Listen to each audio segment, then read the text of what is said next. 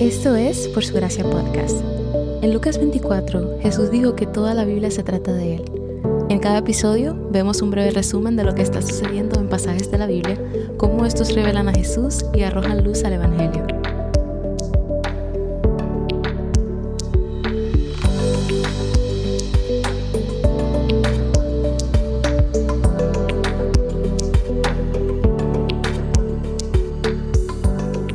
Escritura se trata de Jesús y apunta a la historia más grande, la historia de redención de Dios.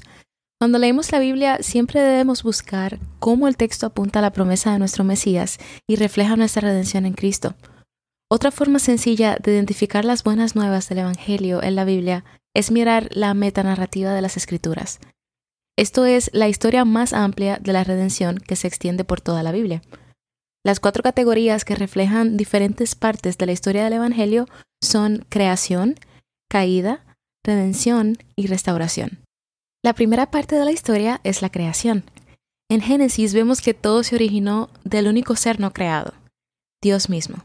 Él creó el universo y lo llamó bueno, creó al hombre a su imagen y semejanza para ser sus embajadores en la tierra. Dios habitaba entre su pueblo, caminó con ellos y se comunicó con ellos. El hombre no solo no experimentó el mal, sino que tampoco lo conoció. No tenía vergüenza, no tenía ansiedad, sin miedo a la pérdida, todo estaba bien. Lo siguiente es la caída. En Génesis 3, Adán y Eva desobedecieron a Dios y el pecado entra en el mundo. Las consecuencias del pecado son devastadoras y de largo alcance. La humanidad, que una vez era pura y en la presencia continua del Dios Santo, ahora está consumida por la vergüenza, y Dios la despide de su presencia. El pecado siempre resulta en muerte, y no pasa mucho tiempo después de la caída para que se viera que el mundo en realidad se está muriendo. Los efectos del pecado no se detienen con Adán y Eva, sino que se transmiten de generación en generación. En una sola generación, la naturaleza pecaminosa se muestra horriblemente cuando Caín asesina a su hermano Abel por celos. En Génesis 6, la humanidad ha declinado hasta tal punto que sus corazones se describen como inclinados hacia el mal en todo tiempo. No tenemos que mirar muy lejos para ver los efectos del pecado en nuestro mundo de hoy. Ya sea pobreza o desastres naturales, enfermedad u odio, tragedia o vergüenza, no podemos negar la devastación de la caída. Luego sigue la redención. Dios no nos deja en nuestra desesperanza, desde el principio Dios ha estado obrando para salvar a su pueblo y Jesucristo lleva a cabo la obra de nuestra redención, salvándonos de nuestro propio pecado, que es una tarea que nunca podríamos haber hecho por nuestra cuenta.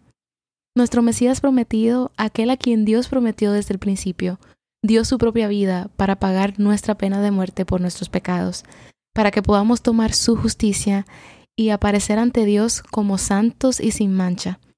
Incluso antes de que Jesús tomara forma humana, la palabra de Dios lo señalaba. Dios usó personas con defectos a lo largo de la Biblia para presagiar y reflejar al mejor redentor que estaba por venir.